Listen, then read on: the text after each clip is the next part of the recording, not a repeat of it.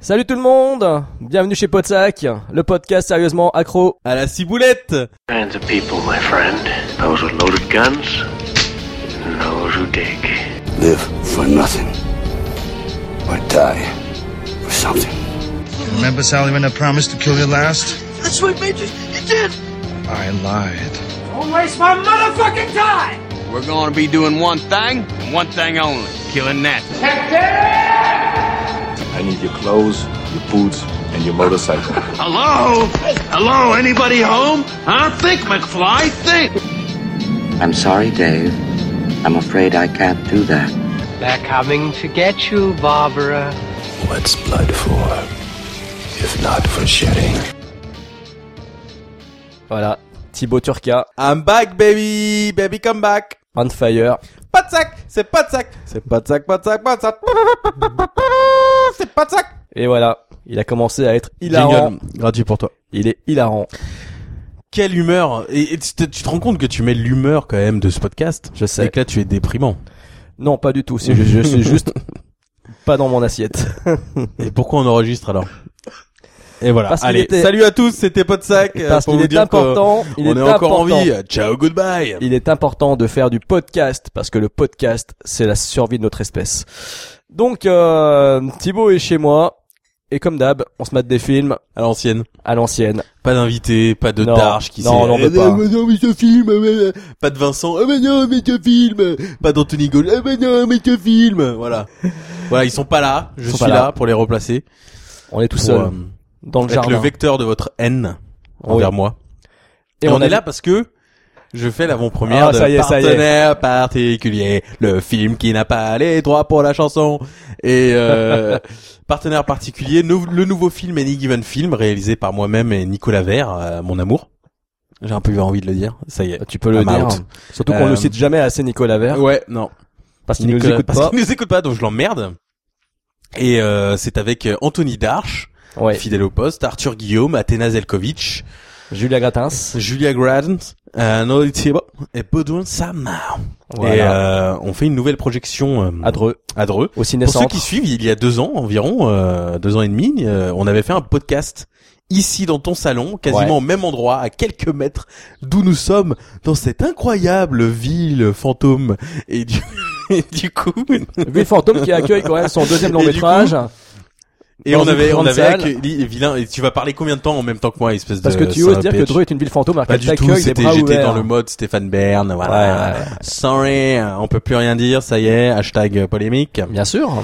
Et donc on avait fait les vilains il y a deux ans, et le ciné-centre de Dreux nous accueille à nouveau pour partenaire particulier, la Merci. première avant-première publique du film, sachant que nous allons ensuite à Avignon, Grenoble, Lyon et Paris pour présenter le film, et, Et bien d'autres encore si vous êtes... euh, Qu'est-ce que t'as dit comme connerie Qu'est-ce que t'as dit Assume. J'ai dit et Reims, on sait pas. Bah oui, Reims, Peut-être dans votre pas. ville. Si toi aussi tu veux voir le Si film toi aussi tu as un et ciné tu as un cinéma indépendant qui est sympa, qui est cool et qui accueille des productions indépendantes, il faut savoir que tu peux te rendre sur place si tu es un fidèle du ce cinéma et tu peux en discuter avec le patron comme nous on a fait, bah, comme nous faisons jusqu'à présent.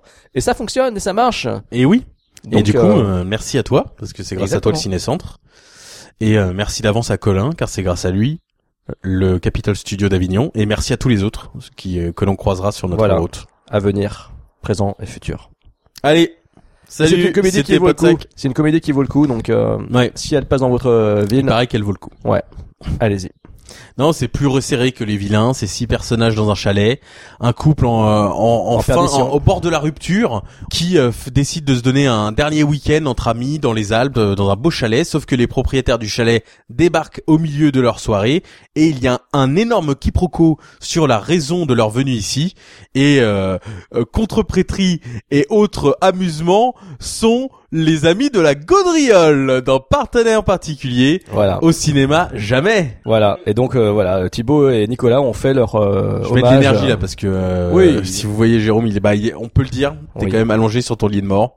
Je suis Futur pas lit de allongé, mort, tu mais- viens de rédiger ton testament. Non. C'est un peu ton dernier podcast. Non, parce que j'aurais pas le temps de le faire enregistrer au fichier central de disposition de dernière volonté, donc ça sera mort pour moi. et voilà, et pas c'est ça c'est Jérôme Bouvier pour vous. Il faut le, il faut mettre 10,74€ pour faire publier votre euh, testament. euh, c'est 10,74€ l'enregistrement d'un testament. Je le, je bon l'annonce. Je l'annonce, c'est vrai, c'est le coup. Un test avant, ça coûte 10,74€. Eh Tu le ben, tu le déposes chez un notaire, sous enveloppe, sous scellé, mis dans un coffre, enregistré au fichier. Eh, jusqu'à la mort, ils vont nous 10,74. pomper le son, eh, mais putain. Bon, en bref, donc on a vu plein de films. On savait pas trop quoi regarder, on est parti un peu dans tout et n'importe quoi, comme d'hab, quoi, comme on avait Comme fait. euh, enfin bref, ouais. Ah ouais, les 12 Et- travaux des plats. Voilà, exactement. Notre- Ah, notre chef-d'œuvre. Ça c'est Notre notre- chef-d'œuvre. une, une de meilleures On s'aimait émissions. encore à l'époque. Et, Putain. oui, parce que là, c'est un peu, c'est pas parti en sucette. Euh, mais voilà, donc on- en fait, on s'est tourné vers des films un peu euh, typiques. Alors, au début, on était parti pour se dire, tiens, euh, le Blair Witch, le remake, euh, tiens, on va se le regarder. Tu l'as vu? Bah non, je l'ai pas vu. Bah ah ouais, on va se le mettre. Puis Thibaut s'est dit, ah tiens, je vais regarder Blair Witch 2 aussi. Tu veux regarder avec moi? J'ai fait, oh non non, surtout pas. J'ai pas envie de le revoir. Surtout, je l'ai pas, je l'ai revu il y a pas très longtemps, donc voilà. Et puis au final, après, on a commencé à regarder des films des années 80 qu'on pon- qu'on pouvait avoir loupé ou qu'on avait vu, qu'on avait oublié, des films qui sont maintenant euh, difficiles à retrouver, etc. Et c'est vers ça qu'on se tourne finalement, vers des films de monstres, des creature features, avec euh, le milieu aquatique euh, en ligne de mire. Alors euh, Thibaut, il a cherché, il a trouvé euh, des titres de films qui étaient intéressants, euh, comme Léviathan, Deep Star Six, enfin M.A.L., M.A.L., Mutant Aquatique en Liberté, euh, The Rift, et d'autres joyeusetés. Euh, le problème, c'est que voilà, certains films sont bah, trop difficiles à retrouver. Et c'est pour ça qu'on est là et qu'on va en parler. Et on est là pour faire taire les rumeurs de l'arrêt de Podsac. Tous les trois mois, les auditeurs se demandent, ça y est, ils ont arrêté sans nous le dire. Non, Non, alors c'est vrai que là. c'est- alors, oui, alors je vais en parler. C'est vrai que ça a été compliqué de se réunir euh, comme d'habitude euh, avec Anthony euh, Gauge euh, à cause de son emploi du temps, euh, et sa vie personnelle, sa vie privée, etc. Pour moi, c'est pareil aussi. Donc ça a été très compliqué d'arriver à se mettre d'accord sur des dates, etc. On avait l'intention avec Thibaut euh, et lui de faire un, un en toute franchise euh, dont je tairai le- la franchise parce qu'il est prévu qu'on le fasse. Mais bon bah Anthony n'a pas eu le temps de voir les films donc euh, bon bah ça tombé à l'eau. Et puis là il est parti euh, pour quelques semaines euh, pour son travail euh, à l'étranger, dans une destination de rêve d'ailleurs, salaud. Donc euh, donc il est pas parmi nous, donc c'est pour ça que on s'est dit avec Thibaut, bon, on va faire un des on fire, un peu improvisé, et puis ça sera très bien comme ça, on a l'habitude, donc donc voilà. On va démarrer cette nouvelle émission par un, par le film Deep Star 6 de Sean S.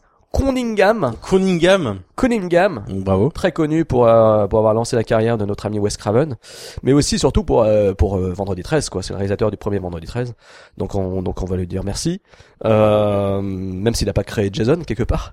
Euh, Ouh non. ouh, les et- affaires de droit euh, sont un peu litigieuses. Donc voilà, donc un film de Sean S. Cunningham écrit par Lewis Abernathy, qui est un pote à à, à Papy Jim Cameron. Tu m'as dit, parce que moi je crois qu'il bossait avec John Carpenter, mais tu m'as oui, corrigé. apparemment ils sont amis et euh, ce film est à l'origine d'une brouille euh, légendaire. légendaire. Voilà. Parce qu'il faut en parler, c'est, c'est- pour les les fans de ce genre de film. La même année, il y a eu trois films à gros profil et euh, mais en total 6 ou 7 mais on n'a pas voilà il y en a d'autres qui sont introuvables.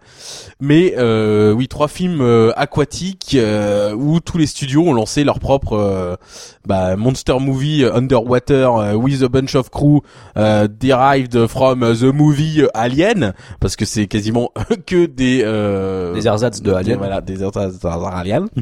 Et du coup euh, Deep Star Six c'était écrit par euh, cette bonne vieille personne de Louis Abernathy qui était ami avec James Cameron et James Cameron lui a demandé de ne pas vendre euh, le scénario de son film parce qu'il préparait pour la Fox donc Abyss.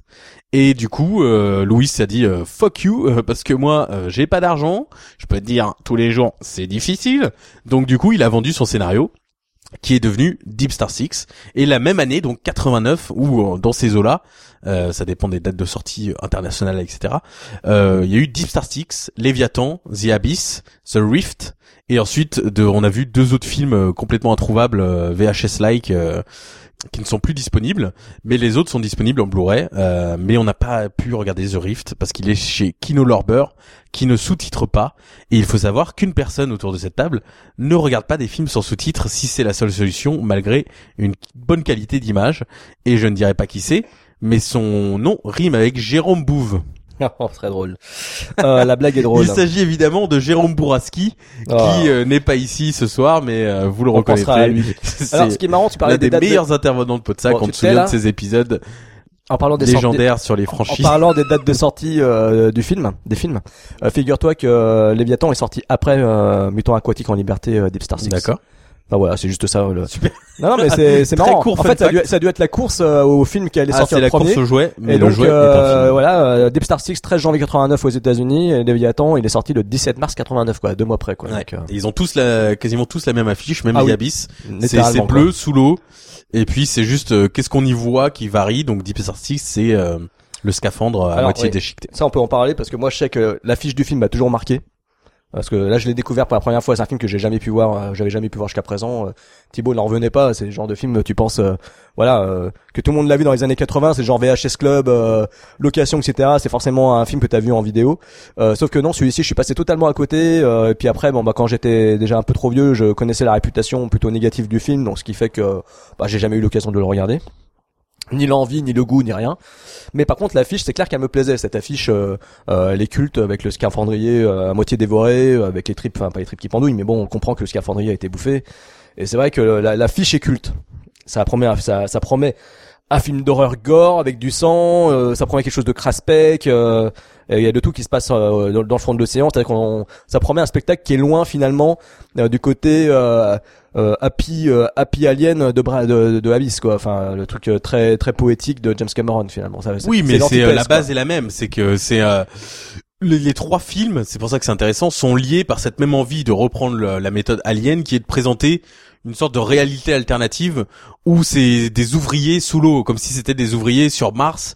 Euh, ou des ouvriers sur Terre et il y a un côté euh, très euh, fonctionnaire euh, comment euh, fonctionnent euh, ces, pe- ces petites équipes sous l'eau et euh, du coup c'est intéressant parce que même Abyss a ça même si c'est des scientifiques euh, je crois qu'Abyss c'est quand même un tout petit peu plus scientifique Oui. que les deux autres qui sont vraiment euh, c'est des euh, c'est euh, pour l'exploitation euh, sous la terre avec le Bah, nucléaire Tu sais quoi, j'ai pensé dans le cas de Deep Star Thibaut Six et euh, je vais finir cette phrase au Pardon. moment où toi tu vas la commencer. Non, en fait, j'ai pensé en regardant les deux films à Outland de, Peter Yams. Non, mais sans déconner, j'ai pensé à ça. C'est l'exploitation minière euh, sur une planète, euh, etc., avec une intrigue criminelle et tout. Mais c'est vrai que c'est l'ambiance m'a fait m'a fait penser à ça. Oui, dans les années 80, on aimait bien euh, cette approche réaliste de ce qui pourrait se passer parce qu'il me semble que Deep Star Six et Léviathan euh, sont se passent dans le futur. C'est pas du tout à notre époque. Et, euh, et Deep Star Six, c'est autour donc d'une base euh, sous la mer qui euh, qui était une mission qui devait durer. euh, euh, enfin, c'est des groupes qui se relaient et généralement les missions durent quatre mois, mais là ils sont ils ont deux mois de retard et ils doivent détruire des caves sous sous l'eau sous-marine pour euh, installer des missiles nucléaires et euh, comme ça personne ira les chercher et c'est protégé etc et donc là on tombe sur euh, l'une de ces équipes là qui euh, a deux mois de retard qui en a marre Euh, ils sont sur leur dernière cave euh, souterraine et du coup ils l'explosent parce qu'ils en ont un- ils en ont un peu ras le cul et en l'explosant ils découvrent que euh, il y avait euh, potentiellement euh, de la flore sous-marine mais qui dit flore dit animal Exactement. ou pas. C'est un film où très tôt on nous installe un monstre. Très tôt, j'ai envie de dire, au bout de 25 minutes de film, on nous installe la une présence menace, une menace. d'une menace qui euh, qui se rapproche parce que c'est un film euh, un peu sous sous-marin like où euh, il y a un petit truc un petit bip sur des radars qui euh, tout, tout, très alien quoi.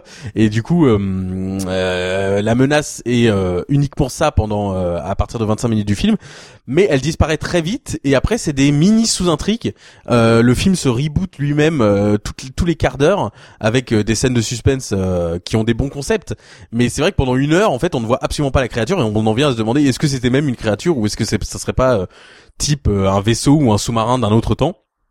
Euh, jusqu'à l'apparition euh, de cette créature au bout euh, d'une heure, une heure quinze de film L'apparition choc. et euh, et la dernière et le, la, la dernière demi-heure est un peur bleu like mais vraiment euh, c'est-à-dire euh, inondation euh, dans un complexe sous-marin euh, avec des échelles euh, euh, ce, Casse cette- gueule. voilà et, euh, et du coup ils doivent aller dans l'eau pour réparer des trucs mais du coup c'est intéressant c'est que c'est euh, malgré la similarité qu'il peut y avoir avec euh, Léviathan parce que c'est un peu les deux films qui nous opposent aujourd'hui euh, qu'on oppose aujourd'hui. Euh, Léviathan est très très très différent même si les deux se veulent euh, se revendiquent ou euh, se veulent des euh, plagiats euh, ouverts de euh, Alien Alors oui, je rejoins totalement Thibaut. Effectivement, c'est vrai que c'est un film qui joue plus sur l'ambiance ouvrière, technicien, état d'âme. on comprend qu'il y, qu'il y ait un couple de héros, mais en fait, c'est pas vraiment le couple de héros, c'en est un autre. Après, on revient au couple de héros initial parce que on n'a pas évoqué ça encore. C'est un truc qui nous a beaucoup amusé pendant le visionnage du film. C'est qu'en fait, on ne sait pas qui est, qui sont les héros pendant une bonne heure et quart du film, on sait pas qui va être le héros, quoi. C'est, Oui, c'est que le film commence sur une conversation lambda. Oui, au sort euh, lever du qui lit, est tout euh, droit sorti de Prometheus, on, on dirait, avec plus, euh, une fille euh, qui essaye de de montrer à son mec barbu euh, qui est le conducteur du sous-marin que euh, voilà ils sont quand même faits euh, l'un pour l'autre. Mais lui dit ah non j'ai jamais eu envie de me marier euh, mais toi c'est pas pareil euh, you're just one of the guys babe. Et euh, c'est parce que c'est un garçon manqué. Et elle se regarde dans le miroir et on comprend il y aura autre chose euh, no spoiler et donc ça commence là-dessus, donc on a cette clé que c'est les héros, mais après comme tu dis, on change très vite de sujet puisqu'il y a Miguel Ferrer notamment qui apparaît. Oui, Et, euh, il y a Matt Nia McCoy, euh, il y a Nia Peoples, euh, on sait plus qui fait un couple avec qui, et puis au final on sait plus qui sont vraiment les héros, parce qu'après on suit le personnage de Nia Peoples, euh, que beaucoup connaissent pour euh, Mission Alcatraz avec Steven Seagal, elle faisait la garce euh, toute vêtue de cuir moulant euh, contre qui il se fightait. Euh, Nia Peoples, euh, on dirait que ça devient la nouvelle héroïne du film, quoi. C'est-à-dire que pendant un quart d'heure on la suit, elle discute, elle a l'air cool, sympa, elle est touchante, et ce qui fait qu'on ne comprend plus trop au final euh, qu'est-ce que venait faire le couple de héros au départ du film. McBride. Et puis euh, voilà, puis euh, c'est vrai que le casting euh, est assez euh, c'est des c'est des anonymes pour la grande majorité d'entre eux parce que franchement les deux acteurs principaux, ils ont fait beaucoup de choses a priori mais pas mal de TD surtout, mais pour les fans de cinéma C'est Greg Evigan et Nancy Everard. Everard. Joyce et McBride, l'un des plus beaux couples de cinéma Ouais, c'est d'horreur. vrai.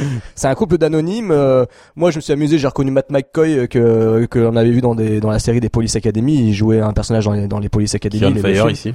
Et bah, il est fidèle à il est fidèle effectivement à ce qu'il a fait dans les Police Academy. Donc euh, c'est le c'est le bout en train quoi. Et Miguel Ferrer. C'est le Michael euh, Rapaport de de, de, de, de Peur-Bleu, quoi au final. Et Miguel Ferrer euh, qui ouais, What's happening here, guys?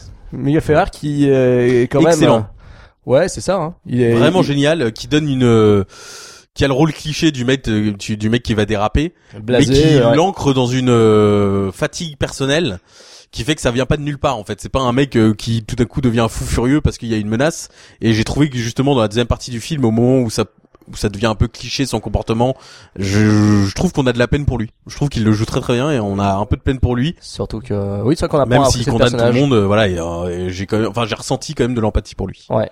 Alors c'est euh, effectivement pendant une heure de film, euh, enfin pendant 50 minutes, c'est quand même très. Voilà, on est au Deep Star, il y a plusieurs équipes, t'as euh, ceux qui font les repérages, qui posent des explosifs, Il y a un t'as, peu de euh, menace, on sait pas trop ce qui se T'as la passe. scientifique qui veut protéger la vie sous-marine, donc qui est, Eh, les gars, euh, attention, euh, euh, peut-être que il y a des créatures, elles sont attirées par les euh, par les lumières.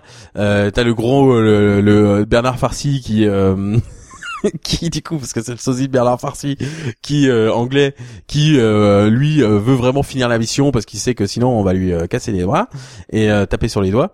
Et du coup, c'est le Deep Star Six. En fait, euh, ce titre ne veut rien dire d'ailleurs. euh, ça, ça, ça parle pas du tout aux gens, euh, même aux États-Unis. Deep Star Six, c'est un nom inventé de cette base sous-marine euh, qui est la Deep Star Six. Et, euh, et oui, c'est très curieux. Enfin, bah, pardon, j'essaie juste de- d'expliquer ce qui se passait au début du film. Mais, Non mais c'est c'est ça en fait, c'est que pendant euh, 50 minutes, on suit euh, la vie et les dangers que traversent tous ces personnages euh, au fond de leur base sous-marine. Donc finalement, tu dis que le titre est, est curieux, mais c'est le nom de la base sous-marine et en fait, on, on suit la vie dans cette base sous-marine. Donc quelque part, ça. non, non, c'est pas part, ça. c'est C'est en fait, c'est pas un titre qui parle. euh, Ah non, mais par contre, pas l'impression de. Deep Star Six. Enfin, Bah, moi, c'est un titre, euh, le titre original.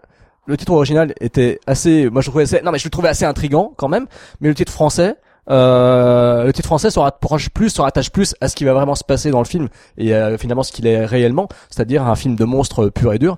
Parce qu'il faut avouer que le troisième tiers du film, une fois que la créature est révélée, ça devient très fandard quoi. C'est-à-dire qu'on est vraiment dans le pur film d'horreur, euh, pur film de série B avec un gros monstre euh, et qui pour le coup, je trouve, on, en fera la différence après avec Léviathan, mais je trouve qu'on le voit bien ce monstre. On le, elle est bien distincte, on voit bien sa gueule avec sa grosse bouche un peu en forme de je ne sais quoi. On dirait un prédateur géant, on dirait une gueule de prédateur. On dirait qu'il a la même euh, la même gueule que le prédateur, je trouve, euh, avec cette mandibule qui s'écarte. euh, avec cette grande, grande gueule ouverte, c'est juste que ses yeux sont mal placés, enfin c'est bizarrement foutu, mais mais c'est une- quand même une, une drôle, drôle de créature. On n'arrive pas à deviner vraiment sa taille, mais elle est quand même euh, assez space, assez zarbi, et c'est assez rigolo quoi. Oui, sa première apparition est culte. Après, euh, comme d'habitude dans ce genre de film, euh, il y a des problèmes de. euh, il peut se cacher sous l'eau, alors que le sous l'eau euh, arrive à peu près à la taille des comédiens. Oui, sauf oui. qu'en fait, cette créature fait 5 mètres. Donc du coup, c'est absolument hilarant, parce qu'on se dit mais comment elle peut se cacher comme comme si c'était un requin de peur bleue? Mais en fait, elle fait 5 mètres. Mais oui, elle est, elle est assez cool. Elle a été créée par euh, Chris Wallace qui a fait euh, la mouche. Même si, comme d'hab, dans ce genre de film, on aimerait la voir plus souvent ou avoir le jouet. Mais oui, elle a une tête euh, vraiment.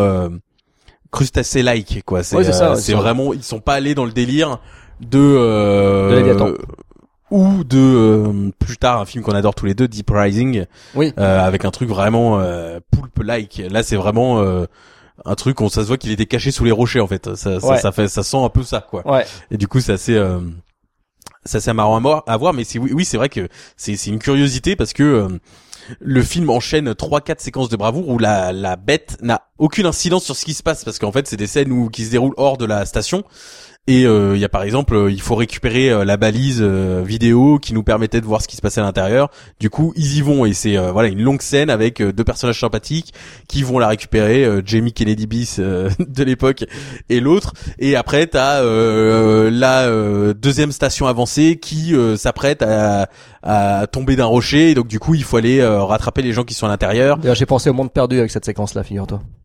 Donc voilà, mais c'est vrai que voilà, c'est un pur film de monstre avec des belles apparitions. Ah non, c'est pas du tout. C'est ce qu'on est en train de dire. C'est pas du tout un film de monstre. Bah si, c'est pas un pur film de monstre. Bah, la que pendant partie, une heure, il y a si. pas. La dernière oui, partie, Mais voilà. c'est ce qu'on le reproche qu'on pourrait faire au film, c'est que euh, le monstre tarde à venir et que euh, c'est vraiment que la dernière demi-heure où euh, Où il est, il il, répond aux attentes. film, voilà. Il répond aux attentes. donc c'est pas un pur film de monstre. Oui, c'est pas un 110% Donc, euh, un film de monstre. Mais après, on moi je me suis pas fait chier devant. Bah et il y a ce côté euh, 80s, euh, même si là c'est fin des années 80, mais il y a vraiment ce côté euh, 80s euh, exploration de ce que c'est la réalité d'être un ouvrier sur place, qui euh, est assez marrante. Et ce qui est gé- génial, c'est euh, quand on voit deux films d'affilée comme ça, les enjeux sont exactement les mêmes. Hein. C'est sur euh, la pression, comment on va pouvoir euh, faire être en décompression euh, Sans sous l'eau.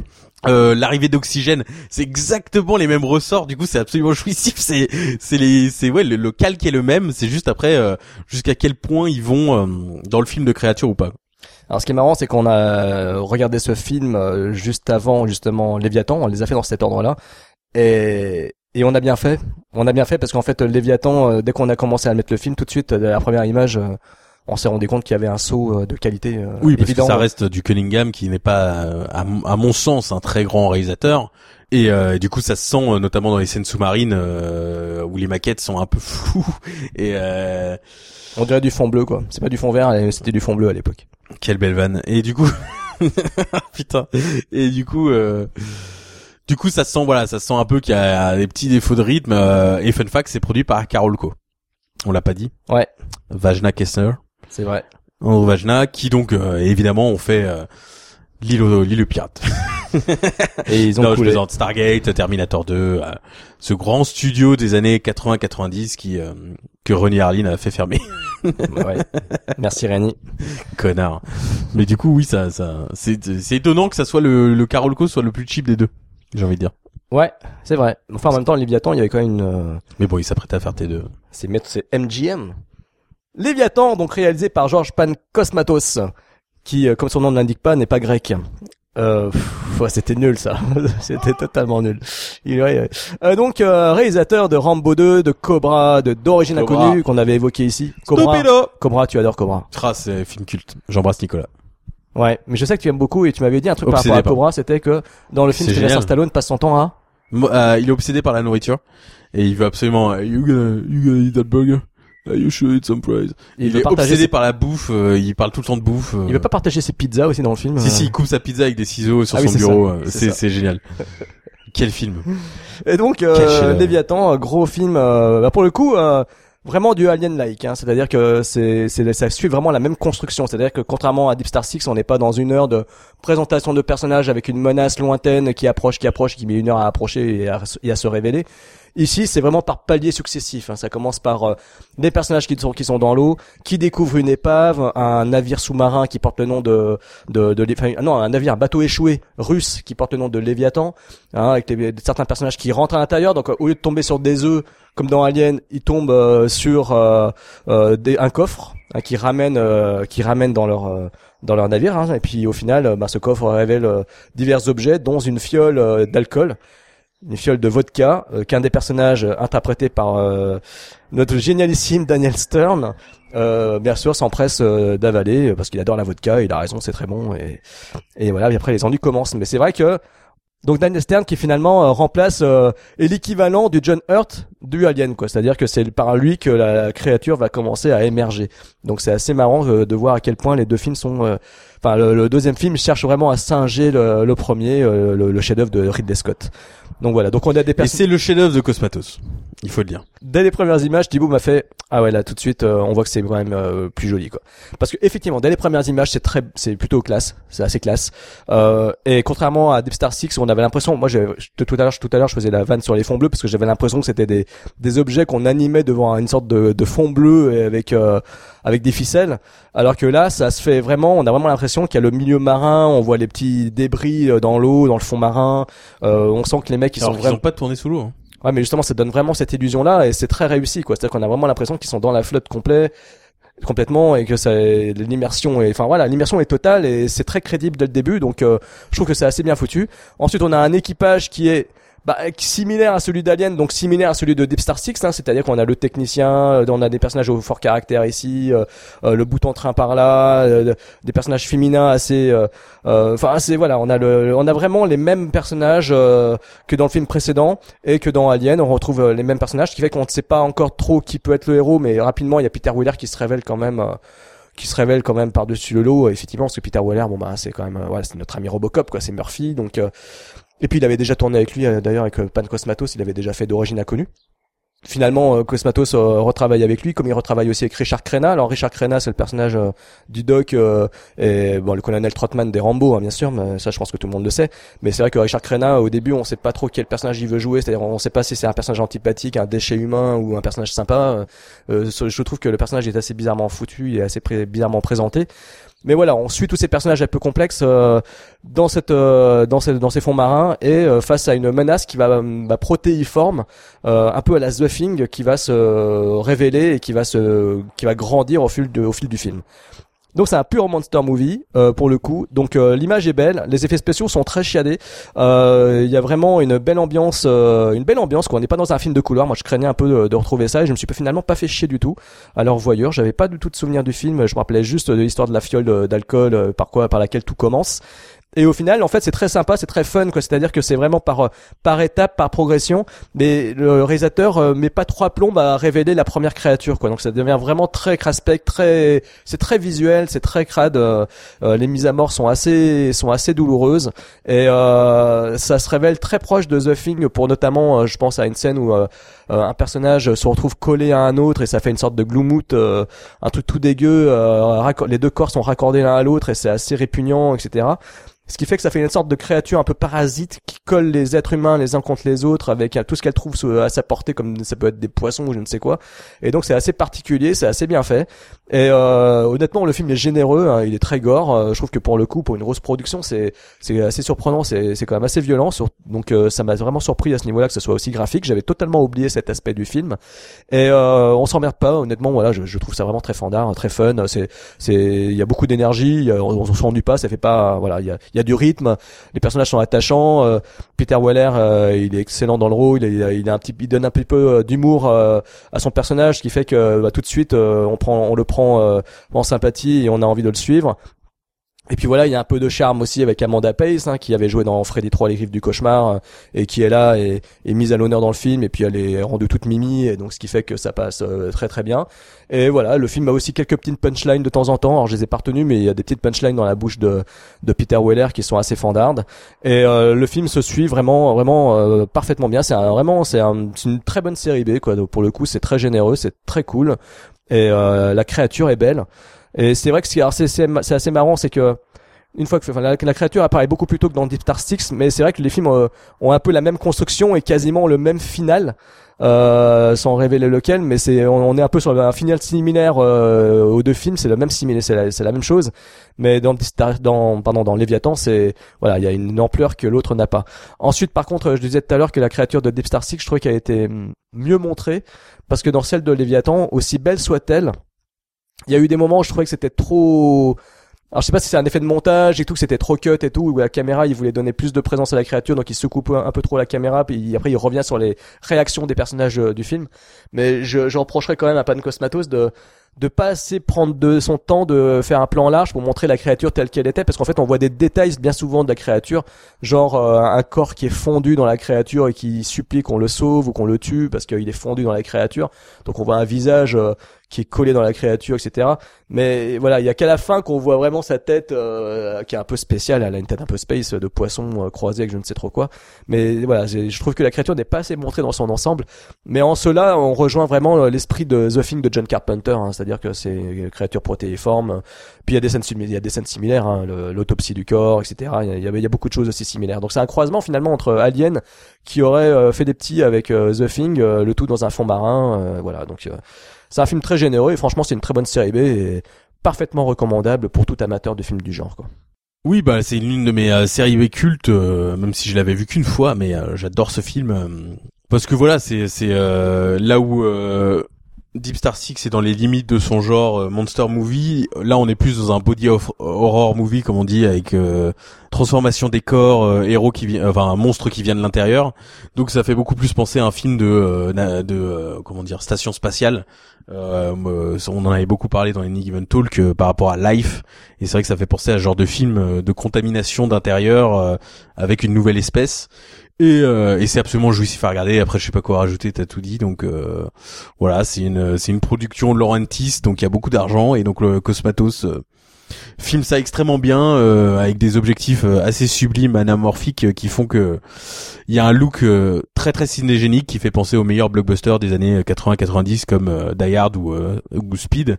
Et donc c'est un film visuellement déjà qui qui claque parce que euh, pour peu qu'on aime l'esprit euh, un peu old school, pellicule, vieux objectifs utilisés, il euh, y a un truc à l'écran quoi. Il y a un truc à l'écran. Cosmatos ce génie.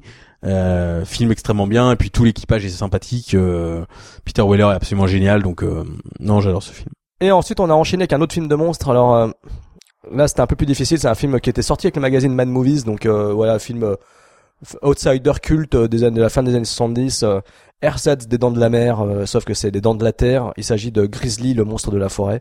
Euh, voilà, donc un film de 76 qui est clairement euh, singe les dents de la mer, réalisé par un mec qui avait fait deux films apparemment culte de la black exploitation d'épouvante Abby et Sheba Baby, mais aussi surtout moi je connais parce qu'il avait fait l'adaptation de Manitou de Graham Masterton avec Tony Curtis, s'appelle le faiseur d'épouvante. Voilà, donc euh, il n'a pas fait grand chose parce qu'il est mort à une trentaine d'années, ce pauvre réalisateur, malheureusement. Il est mort très jeune, donc euh, voilà, il a fait euh, juste neuf films et puis voilà. Mais donc Grizzly, donc on remplace le requin par un, par un ours, par un grizzly. Euh, ça se passe, euh, c'est exactement le voilà. On avait des ersatz de Alien jusqu'à présent, et là on a littéralement le, le, le simili euh, dans, dans de la mer, simili Joes, avec chaque personnage qui est remplacé par un autre sur la terre ferme dans la dans la dans les forêts de la Georgie. ce qui fait que voilà, le film peut agacer énormément si on est un gros fan de Spielberg et de son chef-d'œuvre Jaws. Ça peut ça peut vite énerver. Ça n'agace que si on prend au sérieux ce petit film de merde. Oui, mais voilà, il y en a qui peuvent trouver ça complètement insultant. Et voilà. Bah, c'est moins, c'est plus fun à regarder que euh, pour le coup un film dans l'eau euh, comme La mort au large ou tous ces films tout pourris euh, italiens où il y avait deux apparitions de de faux. Enfin, je trouve ça déjà plus marrant parce que déjà c'est dans un autre contexte. Oui. même si justement c'est les limites, c'est que c'est pas pareil un bateau sur l'eau qu'un hélicoptère dans les airs. C'est pas le même feeling. C'est pas cinégénique. oui. C'est pas excitant en fait à regarder. Un bateau, ils sont tout seuls dans la dernière partie de jeu. Ils sont tout seuls. On peut pas les venir les aider. Là, ils prennent l'hélico. Euh, ils, ils peuvent rentrer sur la terre ferme. Donc on a le même sujet. On, a le même sujet euh, des morts euh, dans un dans un bled de Cambos qui attend justement la saison euh, d'arrivée des touristes avec tout ce qui est compte de, de campement dans la forêt, etc. Sauf que voilà, il y a une créature qui fout le bordel. C'est un gros grizzly qui est qui n'est pas là où il devrait être et qui a besoin de se nourrir et qui décide de se nourrir de tout et n'importe quoi et bien entendu de majorité de campeuses et de campeurs.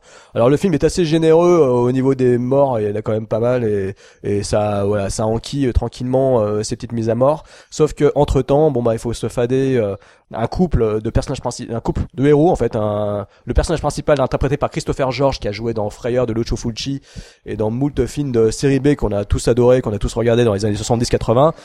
Et euh, on pense qu'il va faire équipe avec une, jeune femme, une jeune actrice, et au final, euh, bah, au final, c'est pas ça, quoi. Oui, c'est aberrant, c'est que la première partie du film installe une espèce de pseudo-romance qui est en train de naître entre lui et la fille d'un restaurateur local et on se dit c'est peut-être que ça va jouer dans la dernière partie du film Grizzly va être à l'intérieur du restaurant ou alors elle va être menacée. Pas du tout. En fait euh, leur, petit jeu de chat et de la souris romantique euh, se termine euh, au beau milieu d'une nuit où il l'embrasse de force et, euh, et lui dit bisous rentre à la maison euh, on n'a pas besoin de toi sur cette mission.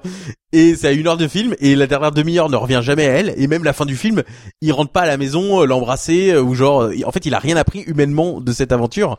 C'est ça qui est incroyable c'est qu'il y a aucune leçon à tirer c'est pas comme le personnage de Roy qui euh, voilà a un problème dans son couple, qui a un problème pour s'affirmer et toute cette aventure va l'aider à prendre les choses en main et c'est lui qui tue le monstre. Là, il y a finalement il y a aucun il y a aucun vrai payoff à cette aventure euh, en termes d'arc scénaristique euh, émotionnel, ce qui rend euh, très éphémère ce film parce qu'en fait on le regarde oui juste pour les scènes de meurtre qui il est vrai euh, arrive à des bonnes des bonnes intervalles. Du coup euh, toutes les 10 minutes il y a un nouveau meurtre. Même si voilà les- enfin faut quand même l'expliquer euh, jusqu'à genre une heure de film où on voit que vraiment il montre enfin que c'est un grizzly qui attaque et du coup les scènes de meurtre sont un peu plus fun parce qu'on voit la tête du grizzly euh, qui est ce gros nounours qu'on a envie d'embrasser qui est en train de qui prend des gens dans ses bras et qui les déchiquette on ne sait comment parce que la logique interne de comment un grizzly arrive à déchiqueter des membres et, euh, et à- en deux secondes à tuer tout le monde on on n'a pas compris. Mais la première partie du film c'est des espèces de ça on, on se croirait dans un film Bigfoot où on ne veut pas montrer qu'en fait c'est euh, c'est limite le pacte des loups on veut pas montrer qu'en fait c'est pas un grizzly et parce qu'en fait on voit juste les pattes du grizzly faire Bah, moi j'ai eu l'impression c'est quoi que c'était Gérard Jugnot avec une patte de, de panthère dans les bronzés dans les bronzés 3 quoi. belle référence voilà, sauf bah, que c'est. Dominique Lavanon Voilà. donc Ah, c'est euh, Dominique Lavanon, pardon. bravo Pardon. bravo la culture Mais c'est vrai que ça fait Spoiler. penser à ça, ça, ça, vrai Spoiler ça- les bronzés 3 Honnêtement, ça m'a fait penser oui à ça. ça fait quoi. très penser à ça et euh, et il y a notamment une scène où il arrive à prendre euh, et les pieds et les mains du- d'une campeuse. Et il lui il la tape sur un arbre comme si c'était Jason. Ouais. et on se demande mais comment un grizzly réussit à faire ça? Ce qui fait qu'en fait le film est euh, c'est ça qui est drôle c'est qu'on le regarde comme avec un côté comme tu disais désuet euh, pendant qu'on regardait les films donc forcément un tout petit peu euh, plus marrant que si c'était un film qui était sorti euh, parce qu'ils en ont refait un des films où c'est un ours qui attaque euh, Il a même eu une suite d'ailleurs. Oui, Grizzly 2. Mais introuvable avec George Clooney euh, et Rod John Rhys Davis. Euh, si vous l'avez en VHS, on fait bien, on vous l'achète. Mais euh, voilà, il y en a eu récemment, donc euh, là c'est intéressant parce que c'est les années 70, c'est un an après Jaws, ils ont dû se grouiller pour faire le film euh, à une vitesse incroyable. Mais du coup, il y a un côté désuet quand on le regarde où, où c'est moins de cheap que prévu, mais en fait quand tu vois les scènes d'attaque, c'est là où tu vois à quel point le film est ultra cheap quoi. C'est surtout les premières, euh, c'est assez surréaliste. Euh, la main, euh, voilà, comme tu dis, c'est euh, on, voilà, on, on devine très bien comment ils ont fait ça, et, euh, et du coup c'est pas du tout jouissif à regarder, euh, notamment les, les premiers meurtres. Oui, c'est c'est vraiment dans la dernière demi-heure où. En plus on appelle ça des meurtres parce que tout le film, Oui. ils nous font genre le grizzly est assoiffé de sang, c'est un Oui. tueur, et il y a plein de scènes improbables où il humanise le comportement d'un d'un animal, et c'est notamment cette scène culte de digne d'un nanar, parce que c'est quand même assez proche du nanar parfois, même si c'est c'est plutôt efficace, où euh, il montre un peu le pattern des euh, des la, la corrélation entre tous les meurtres, il fait il est allé par là. Il a fait un gros cercle, ensuite il est venu là, il a tué une autre personne, et là il fait un énorme cercle et il s'est retrouvé devant nous. Donc si on veut le prendre, enfin refaire un cercle, et en fait ce qu'il dit n'a aucun sens. Il essaye de deviner où le, le grizzly va aller, mais il en a aucune idée. Ça sent l'improvisation dans cette scène. On a l'impression que l'acteur ne savait pas du tout ce qu'il devait faire, donc euh, il essaye de trouver. Euh, on dit vas-y, bon, Il y avait six points sur euh, une carte, il s'est voilà. dit vas-y, improvise un truc sur comment il va y aller. Six points qui auraient pu euh, d'ailleurs euh, constituer la constellation de la grande ours, hein, si on regardait bien. Ça, Oh, limite la casserole. euh, Alors dis donc. Là, ça aurait été drôle, même. Franchement, Euh, moi je voyais la, moi je voyais la grande ours, hein, Ah, honnêtement. putain, ça a été hilarant. Le twist. Ah oui, ça aurait été.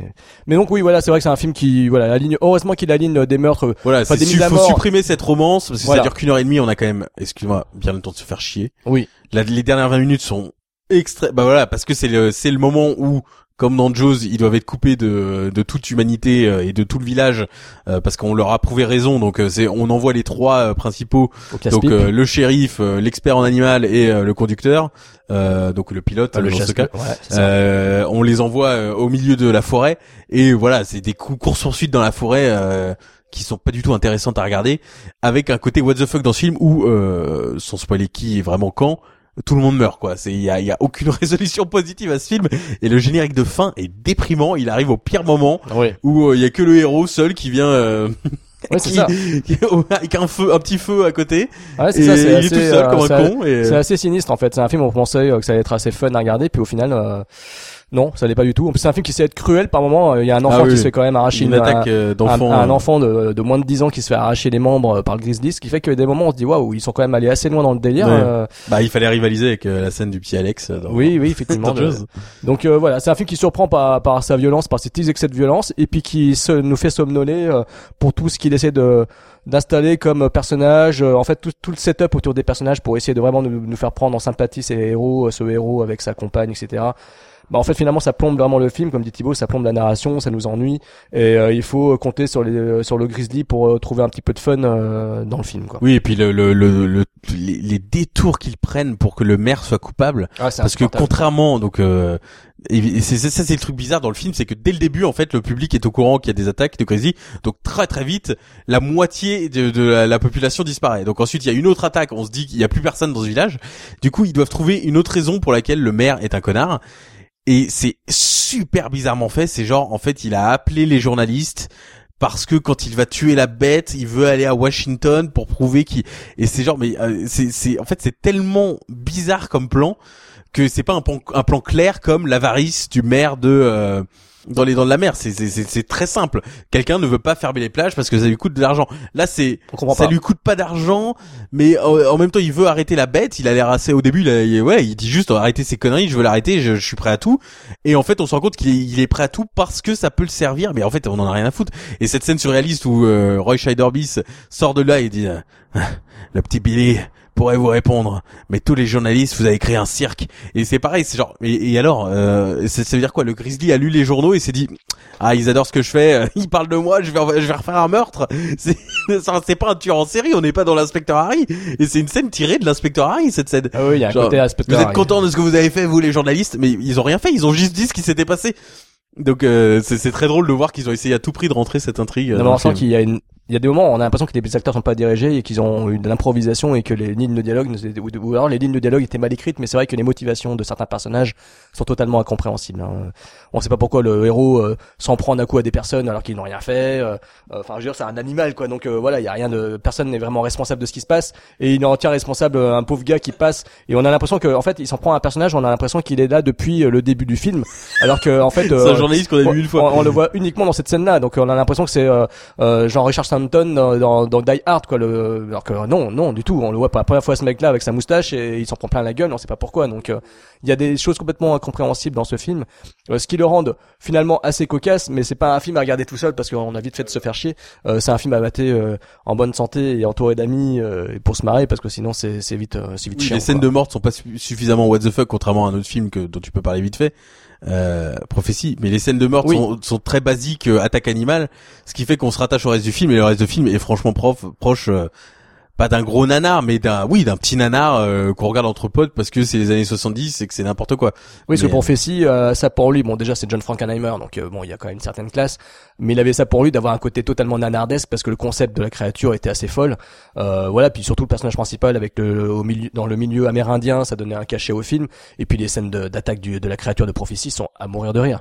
Euh, J'en avais parlé dans, dans le tout premier, euh, un des tout premiers pots de sac euh, il y a 6 ans ou 7 ans. Euh, Il y a une scène, euh, vous la trouvez sur YouTube, la scène d'attaque du duvet dans Prophétie qui a se pisser dessus tellement c'est drôle quoi.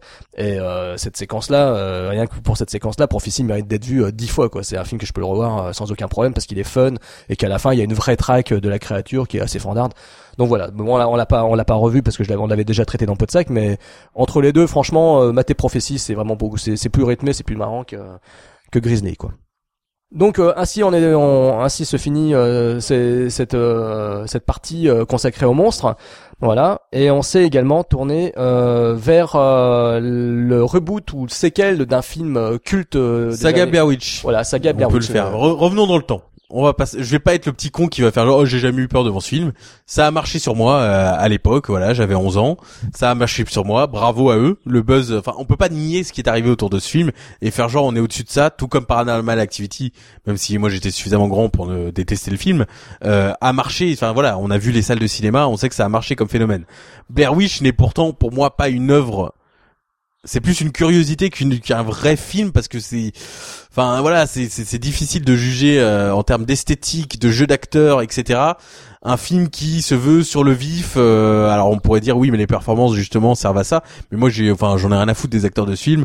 C'est un film voilà je m'en fous gros- grosso modo je m'en fous complètement de Blair Witch je n'ai jamais cherché à m'intéresser à la mythologie de ce film. Euh, ça ne m'intéresse pas la Blair Witch je ne suis pas du tout fasciné par l'univers de ce film parce que je trouve que le film lui-même ne s'y prête pas quoi. C'est un film qui compte parce que à la fin du film, ce qu'on pense être de la folie est en fait vérifié. Euh, qu'il y a vraiment une sorcière qui les qui les surveille et qui les traque, mais c'est pas suffisant pour moi pour fonder euh, tout un culte autour de ce film. Après, le phénomène cinématographique euh, était entièrement là euh, en 99-2000, c'est indéniable, c'était un énorme phénomène et comme il en arrivera très très peu parce que c'est un, film qui est tombé au bon moment, au, au balbutiement d'internet avec des personnes ne savaient si c'était vrai Alors ou pas, c'était incroyable. j'ai une question à te poser parce que euh, quand le film est sorti, bon moi je suis allé le voir euh, avec euh, Fred One Gunslinger, on l'avait regardé ensemble. Quand le film était sorti en France, il a été vendu comme un pur film, un vrai film quoi. C'est-à-dire que voilà, c'était un vrai film. Mais par contre, en lisant la promo, euh, parce qu'à l'époque internet, euh, voilà, c'était pas comme aujourd'hui, euh, j'ai eu le sentiment qu'aux États-Unis, ça a été vendu comme un véritable document qui a été retrouvé. Est-ce que c'est ça ou pas Oui, c'est un peu ça. C'est aux États-Unis, les gens allaient voir le film en disant- documentaire. Voilà, les gens allaient voir le film en Je sais disant pas s'ils allaient voir, mais les non parce que c'est un film qui a beaucoup circulé avant de sortir en salle. hein. C'est un film qui, c'est c'est un peu un film qui se faisait connaître en donnant la VHS euh, pour euh, inscrire le film dans des festivals. Donc c'est pas sorti en salle comme un documentaire. Il y avait quand même un contexte pour le sortir en salle. Mais les premières personnes qui l'ont découvert dans des projections privées ou dans des festivals, ils ne savaient pas que c'était un film. D'accord. Donc Enfin, euh, ils savaient que c'était un film, mais je pense qu'il y a un rapport à la réalité qui est très bizarre quand tu commences le film. C'est Ouais. Tu sais pas est-ce que c'est un film parce qu'ils ont retrouvé les cassettes et qu'ils ont fait un montage tu sais tu savais pas après euh, oui ils ont joué là-dessus en mettant pas de générique euh, euh, et en mettant ce site internet où il y avait vraiment les trois acteurs qui avaient disparu enfin du coup les ça, trois oui, personnes qui avaient disparu tous il y avait un mythe, euh, euh, ouais, tous il y des avait un forums mythe qui ça. assez euh, bâtis, qui étaient assez malins, quoi. Donc euh, oui, bah comme toi, moi c'est un film que voilà qui, qui m'a marqué parce que il fait son effet au premier visionnage, mais après tu peux, enfin c'est un film qui pour moi souffre euh, souffre euh, les autres visionnages parce que c'est quand même pas très beau à regarder, c'est très désagréable et et passer euh, la surprise euh, de, de, de comment c'est bien foutu, etc. moi, c'est un film qui a vite tendance à m'ennuyer parce que surtout que c'est un film qui n'apporte aucune réponse. C'est-à-dire qu'en fait, il installe une ambiance qui est plutôt bien faite, hein, mais qui est bon, qui est très cheap parce que c'est un film qui a, qui a rien coûté. Évidemment, on connaît le succès, on connaît la magie du, on connaît la légende autour du film. Ça n'a ça n'a coûté que dalle, tout comme n'a rien coûté Paranormal Activity. Donc c'est un film qui montre très peu, mais qui avec très peu arrive à susciter sa, son, sa petite tension. Mais sauf que voilà, il y a beaucoup de choses qui sont présentées, mais qui n'aboutissent à rien, qui ne donnent aucune réponse. Euh, et Sanchez euh, ont très malin, euh, les deux réalisateurs scénaristes euh, de- du projet Blair Witch, euh, euh, mettent en place pas mal de choses, et, mais sauf qu'ils ne donnent aucune réponse, parce que moi personnellement j'en viens à me demander s'ils les ont les réponses, quoi. Est-ce qu'ils vraiment ils savent ce qu'ils font, euh, est-ce qu'ils savent vers quoi ils vont, est-ce qu'ils savent vraiment ce qu'est cette sorcière. Pas du tout quoi. Donc ce qui fait que moi c'est un film que je regarde mais que voilà, je, je l'ai vu une Oui, fois, ça m'a suffi quoi. Puis surtout le côté mythologie. Enfin moi, quand, à force de, de vu qu'on a vu deux nouveaux films, ce côté ah, ouais, euh, c'est la tombe de euh, Par. euh, de- et en fait, il y a un côté mythologie où j'ai l'impression d'être passé à côté. Mais pourtant, pour moi, Blair Witch n'a jamais été Freddy. C'est, ça, ça, ça ne se... Pour moi, cet univers ne s'y prête pas de, de- de- d'explorer une mythologie comme si c'était euh, vraiment quelque chose qui arrivait. Et donc, on va faire dans l'ordre chronologique.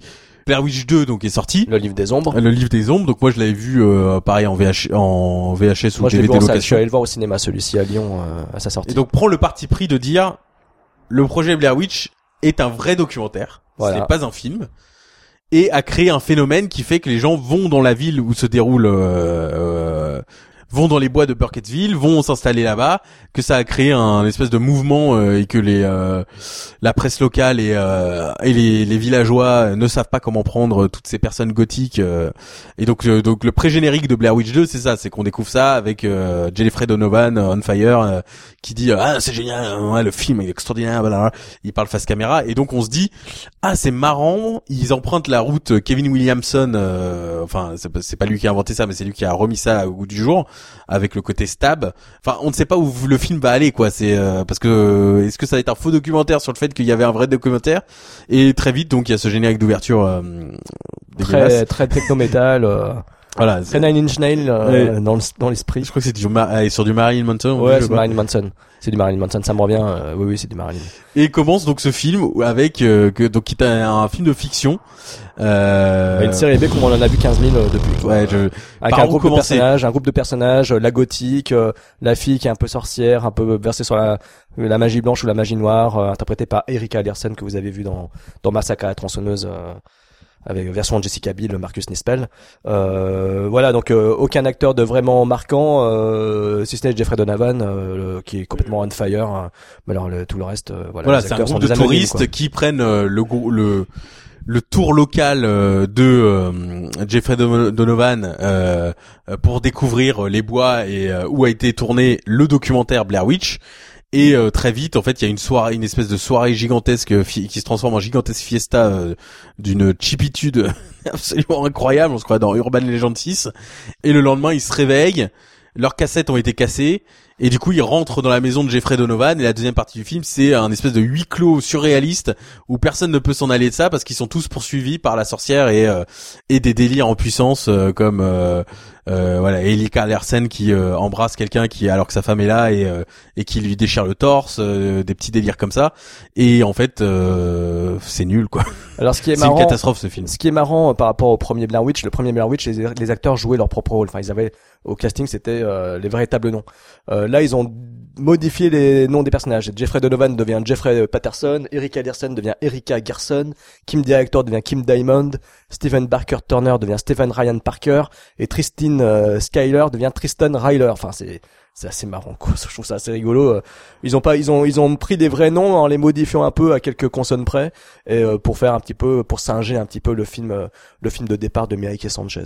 Mais bon voilà, en fait oui, je te rejoins aussi. C'est un film insupportable euh, à regarder parce que Bon déjà c'est un film qui est très ancré en son époque. Hein. C'est vraiment le pur film classique d'horreur euh, de, de cette euh, de cette époque-là et Euh, avec tous les 2000, défauts. euh. Voilà, avec tous les défauts. C'est-à-dire que les, les effets de mise en scène, de montage euh, préfigurent ce qu'allait faire euh, Darren Lynn Boozman avec euh, certains de ses sauts.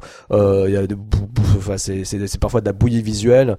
Euh, les scènes choc sont sont hideuses à regarder et les acteurs surjouent euh, affreusement. Donc euh, voilà, l'intrigue pouvait être un, intéressante. Il y avait un truc. Il y avait un truc, un, voilà. il y avait un contexte quoi, genre euh, Il y a un truc de, à jou- exploiter. de jouer sur le fait que Blair Witch était vraiment un film. Et voilà, moi je pense qu'il fallait refaire un faux documentaire euh, Voilà. où Blair Witch était un documentaire, mais cette fois les gens étaient conscients qu'ils filmaient euh, un truc qui se passait dans le même univers que Blair Witch. Il y avait un truc visuel à faire, et c'est vrai que cette, euh, c'est pas idiot de transposer l'univers Blair Witch en fiction, mais c'est pas ce que les fans voulaient à l'époque. Euh, clairement. Et euh, et c'est un ratage. Euh, donc le film est réalisé par Joe Berlinger qui est un réalisateur culte de documentaires euh, aux États-Unis qui a réalisé un documentaire sur Metallica mais qui est surtout connu pour avoir suivi au fil des années euh, le Memphis euh, Three euh, Trials qui est les trois de Memphis une affaire judiciaire de, trois garçons accusés à tort pour des meurtres horribles.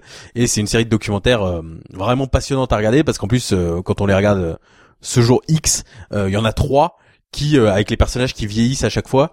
Et euh, un peu comme la série des euh, de Michael Apted euh, où il suit les mêmes personnages euh, 40 up, euh, 50 up, 60 up.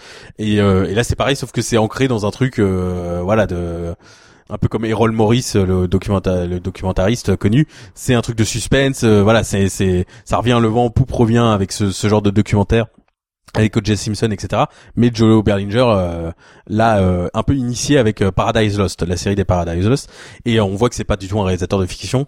Euh, apparemment, c'était une opportunité qu'il a eue, comme comme dans Blair Witch et finalement comme le prochain sur la liste. C'est des gens ils se sont dit bon bah ça va se faire sans nous, donc autant le faire. Et et il ne sait pas voilà, il- c'est pas un bon directeur d'acteur, c'est pas un bon réalisateur. Le film est ultra cheap. Ça fait un peu voilà, il y a cette ambiance huis clos. Six personnages inintéressants, ils sont tous dans des pièces différentes, mais il y a aucune cohésion finalement au film avec cette idée de merde de flash forward où euh, autour du personnage de Jeffrey Donovan, il y a euh, des flashbacks sur le temps où il était en hôpital psychiatrique. Donc on se dit est-ce que c'est une clé pour en fait c'est dans sa folie à lui? Donc euh, pourquoi pas?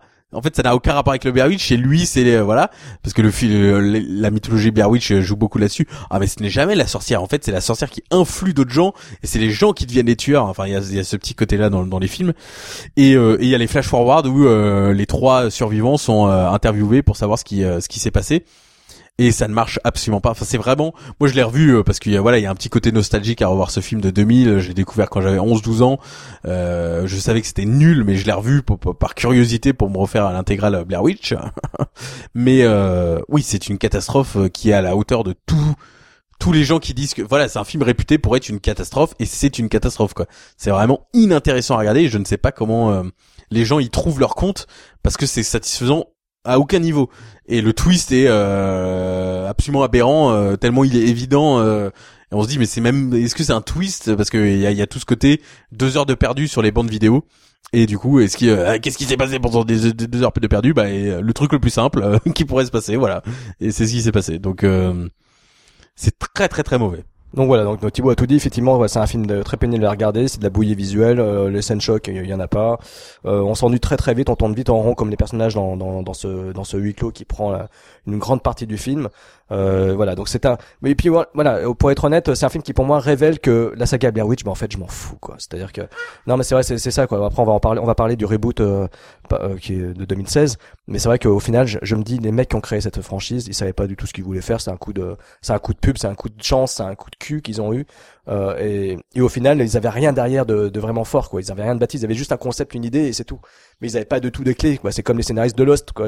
C'est, vraiment cette impression-là. Et ce qui fait que, bah, quand on arrive à la fin de Blair Witch 2, on a l'impression qu'on s'est foutu de notre gueule, parce que déjà le film s'appelle Le Livre des Ombres. il y a pas de livre Ah, donc il y a pas de livre. Il y a pas de livre, Voilà, donc ça énorme. c'est, ça c'est, ça c'est quand même énorme ça, c'est quand même une, une grosse plaisanterie. euh, le titre original comme le titre français, c'est une grosse plaisanterie. Et, et le film, euh, je pense que quand on est, nous, quand on était allé le voir, je me rappelle, on voulait des réponses. On voulait honnêtement des c'était réponses. comment bah, euh, est-ce qu'on est passé un peu vite mais donc t'as vu Blair Witch avec Fred qu'on embrasse Oui. au cinéma Non, on Euh, l'avait loué de vous mémoire. l'avez loué? Ouais, on l'avait loué. t'as dit Je que tu l'avais vu au cinéma il y a... Ouais, bah non, je, non, non, non, je- ça me revient, mais en fait, non, de mémoire, on l'a loué. C'était un film qu'on avait loué en VHS. et c'était euh, comment? Vous, donc vous savez que c'était un film mais ça a marché vous avez vous Ouais, aviez ça a marché. Ça a peut-être plus marché sur Fred, qui lui euh, s'en souvient encore.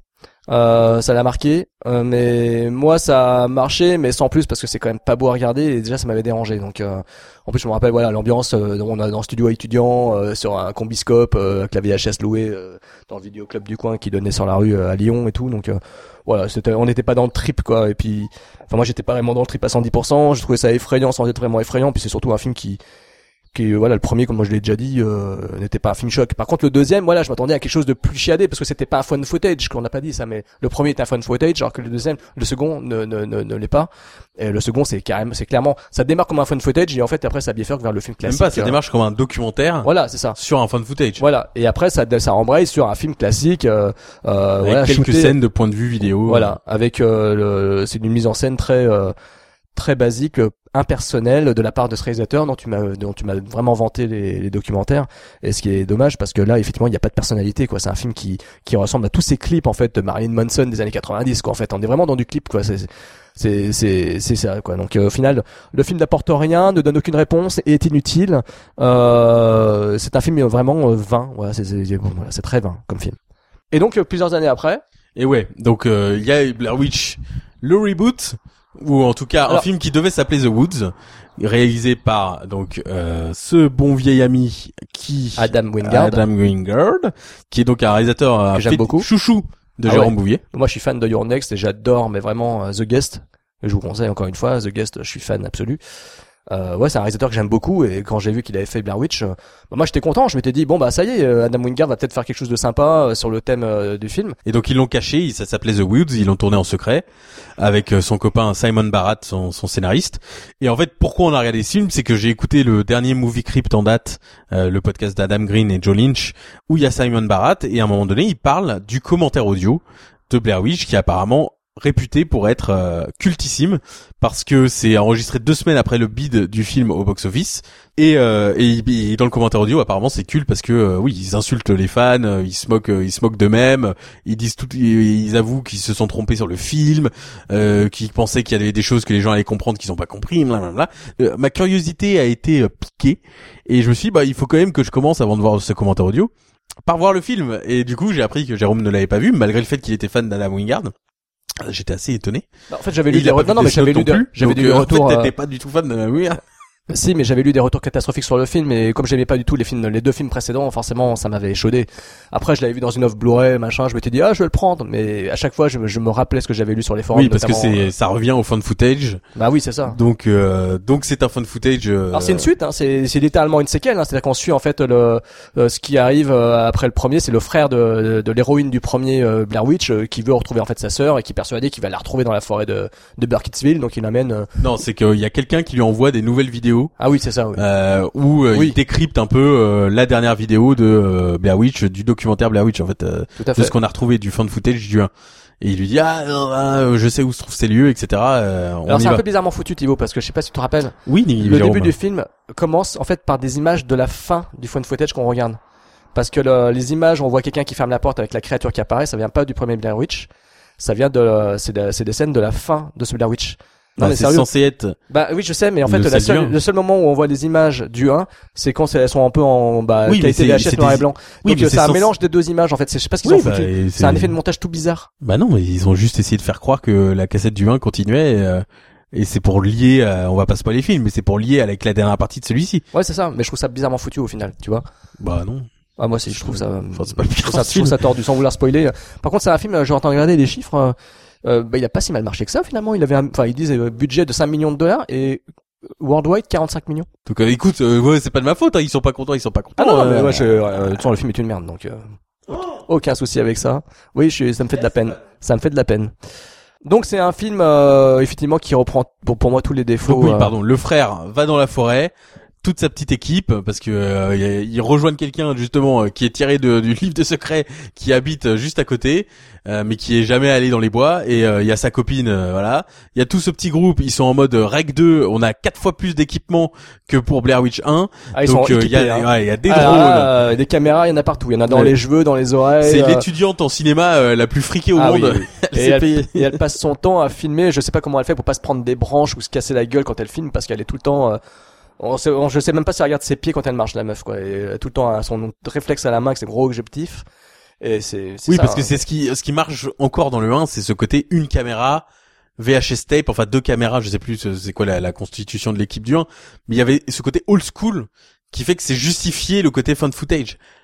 Là, euh, moi c'est ce que j'ai dit, j'ai pensé aux chroniques de Tchernobyl, je me suis dit pourquoi ils ont pas fait un film aussi cheap que ça en filmant type fan footage et, et mais on, la caméra n'est pas supposée être une caméra dans le film. Ça aurait été beaucoup plus moderne et beaucoup plus couillu et ça aurait permis de ne pas s'enfermer dans une parodie de fan footage parce que le film est une parodie de fan footage. Pendant une heure de film, euh, c'est incroyablement ridicule ce qu'on voit. Enfin, ça se sent qu'ils ont un peu un ton déconneur avec ça, avec euh, tiens on va filmer quelqu'un en train de pisser parce que, que- vu qu'ils ont tous une caméra dans euh, leur GPS parce qu'on veut bien vous montrer que voilà, c'est GPS caméra euh, accrochée à leur oreille.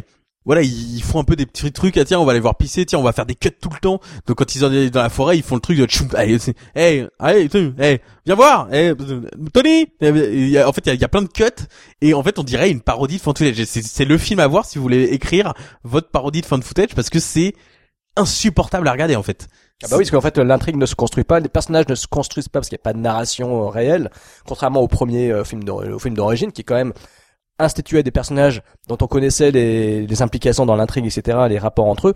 Là, il y en a pas, qu'en fait, euh, toutes les scènes de dialogue dans le fun footage tel qu'il est présenté dans le reboot, les scènes de dialogue sont coupées. Sont, comme dit Thibaut, ça, ça coupe à chaque fois. Il y a un personnage qui pose une question, l'autre il répond, on sait pas ce qu'il répond et ça coupe et ça passe à autre chose. Un personnage pose une caméra, il commence à filmer une groupe, on pense que ça va installer une scène où euh, il y a des dialogues autour d'un camp, euh, autour d'un camp, et non pas du tout. En fait, de, de- deux secondes après, on est déjà sur autre chose.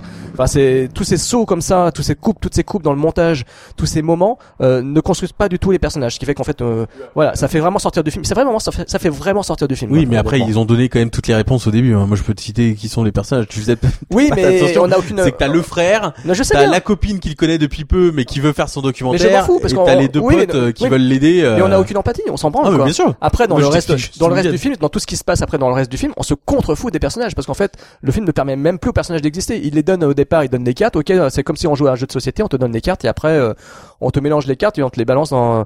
Enfin, c'est c'est c'est ridicule. Quoi. Ce qui fait qu'en fait après, les personnages n'ont plus la place pour eux et euh, l'histoire en elle-même est euh, très pénible à regarder, très pénible à suivre. il multiplie les points de vue, mais ça reste Blair Witch, c'est-à-dire des bois avec de temps en temps des bruits. Et donc en fait, euh, tout, c'est pas comme Rec 2 où euh, je suis pas non plus fan de Rec 2, mais il y a ce petit côté, on gonfle le budget du film, on gonfle l'équipement, mais parce que ça va être une autre plongée en horreur, ça va pas être exactement le même film. Là, c'est littéralement le même film, c'est juste qu'il y a plus de points de vue de caméra, quoi. Mais sinon, ça reste les bois.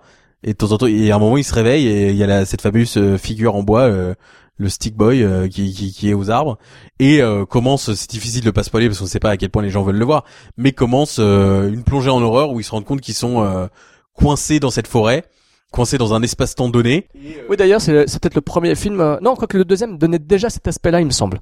Il y avait déjà cet aspect de rupture de- dans le temps, etc., avec l'histoire des deux heures de, de du temps qui était perdu sur les vidéos, etc. Sauf que là, ça le concrétise, ça le concrétise plus euh, formellement, quoi. C'est-à-dire qu'on est vraiment dans l'idée qu'il y a une boucle. euh, ils sont perdus dans une sorte de boucle. Les personnages sont là depuis plusieurs mois, ils se recroisent, ils tombent les uns sur les autres. euh. Donc là, il y a, y a la volonté de perdre le spectateur, mais bon, voilà, ça, ça fonctionne pas des masses, quoi. Voilà. Et puis surtout, voilà, ça met un temps fou. Bah évidemment, qui dit Blair Witch dit on ne verra jamais rien. Donc même si c'est la première fois qu'on voit des ombres et euh, des espèces de maquettes, euh, enfin des maquettes, même pas des, maquillages au fond, euh, avec toujours ce petit côté. Voilà, il le dit dans le commentaire audio. Ce n'est pas la Blair Witch, mais c'est quelqu'un d'autre. Et c'est genre, mais quel est l'intérêt Enfin, qu'est-ce qu'on s'en fout? Oui, Qu'est-ce qu'on s'en fout? On s'en fout de On savoir que s'en c'est une, branle, une mais- précédente victime dont le, le lectoplasme se balade dans la maison. Ah ouais, non mais on c'est s'en fout. Mais ouais. qu'est-ce qu'on s'en fout? Mais enfin, je sais pas si vous êtes. Enfin, je ne suis pas fan de cet univers, mais je pense que même les fans, on n'a rien à foutre que ça soit la Blair Witch ou pas la Blair Witch. Et même si on leur dit, ah bah non, c'est pas la Blair Witch, c'est genre, oui, mais on ne peut pas montrer. La... Enfin, apparemment, je dis ce qu'ils disent. il est- On ne peut pas montrer la Blair Witch parce que voilà, on s'en fait tous une meilleure idée dans notre tête euh, et on se souvient tous de cette euh, ligne McFarlane Toys où il a imaginé la Blair Witch pour euh, la sortie de Blair Witch 2 et ça n'a aucun rapport. Mais ce qui est qui est euh, d'ailleurs une très belle figurine. Mais oui, donc on s'en fiche que ça soit pas la Blair Witch. En fait, c'est c'est un univers qui s'auto-masturbe sur les secrets et les et le labyrinthe d'informations qui est disponible. Euh, mais en fait, on s'en contrefou parce que cinématographiquement, il n'y a rien. Et la seule, le, le seul moment où, où je trouve que le film pique un peu notre intérêt, c'est dans le côté montagne russe à partir du moment où il rentre dans la, la fameuse maison. Oui, c'est là que ça devient fun. Voilà, où c'est où là il y a quand même même si dans le film ça arrive au bout d'une heure vingt, euh, une heure quinze, on n'en pouvait plus. Donc je pense qu'on l'a pas apprécié. Quand tu refais un peu ce qui se passe, c'est quand même cool parce que ça s'arrête jamais. Une fois qu'elle c'est dans la maison, ça s'arrête jamais. Et il y a ce côté labyrinthe total où elle va dans les bas-fonds, elle ressort, elle est au premier étage avec cette boucle temporelle, donc elle recroise des gens. Et il y a un côté, euh, oui, montagne russe, euh, labyrinthique qui est pas désagréable à regarder, euh, contrairement à la forêt où c'est des tentes qui s'envolent, dans- des s'envolent et, on, et encore faut le deviner parce qu'on ne comprend rien puisque les personnages courent. Euh, dans la dernière partie, même si c'est complètement stupide parce qu'elle a toujours son putain d'appareil photo euh, et qu'elle jette euh, dans le tunnel, il y a un petit côté quand même. On avance quoi, on avance quelque part. Euh, après le film n'apporte aucune réponse, se finit euh, sur une note what the fuck euh, inintéressante comme tous les fans de footage. J'aime beaucoup, hein, mais je suis pas fan absolu d'Adam Wingard euh, et j'aime euh, Your Next et euh, The Guest un peu, mais pas beaucoup. Là, par contre, j'ai l'impression de voir l'œuvre de deux tocards qui, qui, qui sortaient d'un court métrage et qui voulaient faire un long métrage. Quoi. Je, je vois pas, je vois pas ce qu'ils apportent au genre parce qu'en fait, ils sont extrêmement clichés dans ce qu'ils apportent au genre. Et peut-être qu'ils sont trop malins pour leur propre bien et du coup, ils ont été déçus de la réception parce que le film, euh, le film n'est rien quoi. C'est, je, je vois pas ce film dans dans dix ans. euh, on va, on va pas le redécouvrir ce film. C'est quoi. pas un film fun du tout, mais enfin aucun de ces films de la saga n'est n'est fun, si ce n'est peut-être à la rigueur, allez, le- peut-être le deuxième, le, le livre des ombres. Oula. Non, non, mais je Ah sais non, pas. pas du à choisir, s'il y avait un film à choisir entre les trois, Le ce serait peut-être, ça serait le- peut-être le 2 pour moi, parce Ah, que c'est c'est le un, quand c'est même. un peu plus rigolo à regarder tellement c'est nul, mais bon. Mais celui-ci, oui, voilà. Donc moi, moi, je, enfin, je trouve que pendant une heure, effectivement, comme dit Thibaut, c'est un supplice parce que c'est hideux à regarder. C'est, moi, je, moi, ça, ça m'insupporte quoi. C'est ces gros plans euh, secoués dans la forêt avec des branches. euh, on a l'impression qu'on se prend des branches dans la gueule de toutes les deux secondes hein, quand ils courent dans la forêt. Personnages qui partent euh, chercher du bois au fond de, au fond de la forêt en pleine nuit, euh, à 3 kilomètres. euh, Enfin, c'est que des choses complètement incohérentes. Euh, et puis, puis bon, surtout, c'est, pour te couper deux secondes, il- en fait, tout cet amassis de, de technologie ne sert à rien parce qu'en fait, ils s'amusent à les détruire au bout de deux secondes. C'est genre, tu sais, le, genre le drone ne servira drone, à rien. justement, j'allais en parler du drone. Ouais. Et en fait, c'est complètement con parce que genre, mais oui, mais donc il y a un potentiel énorme, mais en fait, vous vous vous amusez à isoler vos personnages. Dans ce cas-là, quel était l'intérêt de créer tous ces, toutes ces euh, petites technologies, quoi? Exactement. Donc ça donne un film qui est hideux à regarder et dont euh, effectivement la, la dernière partie euh, euh, relativement plus fun euh, est complètement bousillée par cette euh, scène de fin qui n'est même pas effrayante. C'est-à-dire que le premier Blair Witch, moi je me rappelle, m'avait marqué pour cette image de ce personnage qui est contre un mur dans le fond d'une cave, machin. C'était un peu étrange, c'était un peu, il y avait un côté un peu sale dans le dans le grain, il y avait un côté sale dans le la mise en place qui amenait à cette à cette dernière image qui pouvait marquer et qui pouvait inquiéter parce que voilà, il y avait tout ce, tout ce qui avait été raconté avant par les personnages, par le trio, euh, qui amenait à cette image de fin qui donnait donc un aspect effrayant à l'histoire.